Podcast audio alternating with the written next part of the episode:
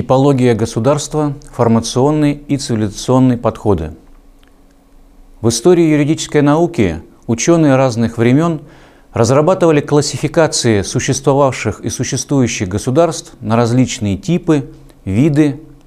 Научная классификация государств, позволяющая объединить их в группы на основе определенных критериев, называется типология – Среди существующих в настоящее время подходов к типологии государства наиболее популярными и распространенными являются два подхода – формационный и цивилизационный. Рассмотрим формационный подход к типологии государства. Само название говорит о том, что в основе классификации государств лежит понятие общественно-экономической формации. Это критерий классификации государств. Представителями и разработчиками данного подхода являются Карл Маркс, Фридрих Энгельс, Ленин, ну и другие ученые, мыслители, политики. А, под общественно-экономической формацией понимается этап общественно-исторического развития, основанный на определенном способе производства – то есть в соответствии с этим критерием меняется общественно-экономическая формация и меняется тип государства.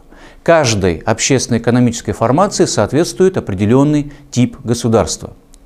Итак, проведем классификацию государств в соответствии с данным подходом. Прежде всего, выделяют следующие общественно-экономические формации в истории развития государства, общества. Первой являлась первобытная формация – на смену первобытной формации возникает рабовладельческая формация. Затем феодальная формация. Путем революции, как правило, возникает буржуазная формация. И на смену буржуазной формации, по идее Маркса, Энгельса, должна была возникнуть коммунистическая формация.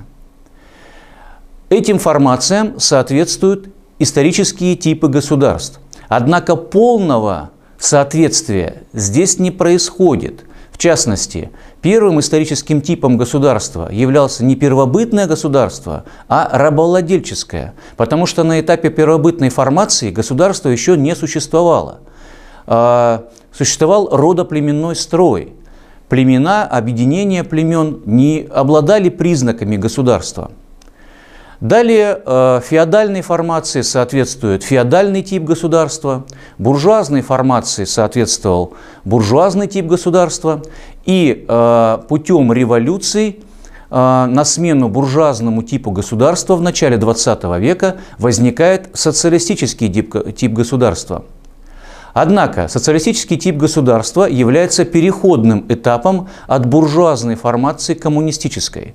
Это от постепенно отмирающее государство. Почему?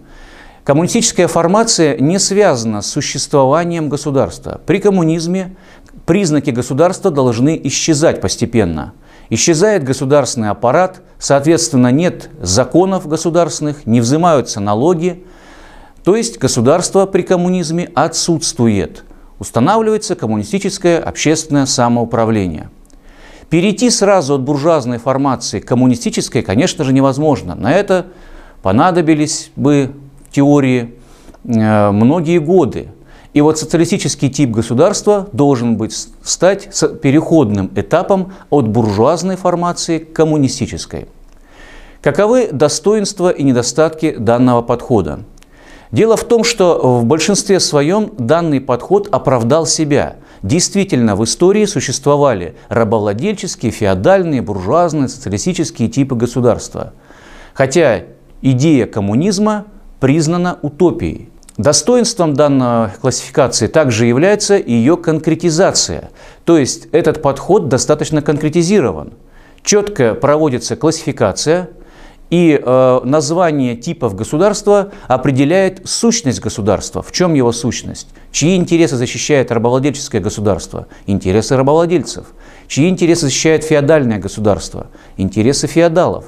То есть сущность государства, как известно, э, определяется тем, кому принадлежит власть в этом государстве и кому служит это государство. В названии типов государства этот ответ, ответ уже дан. Недостатком данного подхода можно назвать то, что он учитывает только социально-экономические факторы в развитии общества, не принимая во внимание все иные национальные, религиозные, нравственные, культурные, психологические и иные факторы, которые также влияют на развитие и общества, и государства. Другим подходом к типологии государства является цивилизационный подход.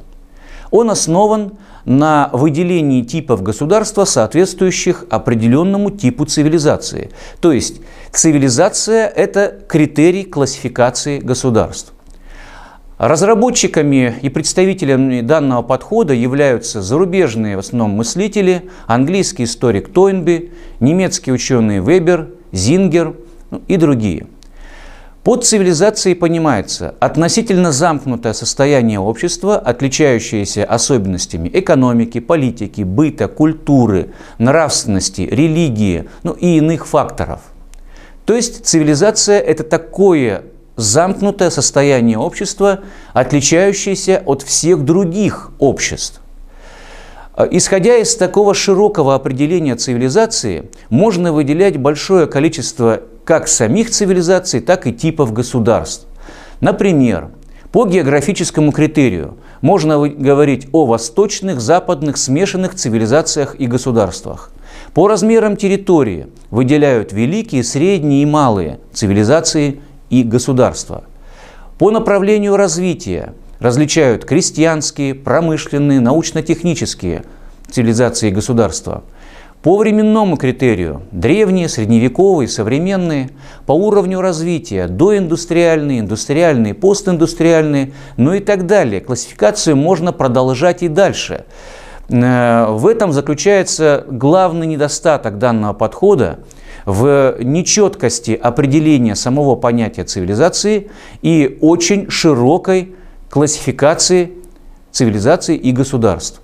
Достоинством же данного подхода является то, что он учитывает различные факторы, которые влияют на развитие общества и государства, как экономические факторы, так и религиозные, национальные, экономические, политические, бытовые и иные факторы.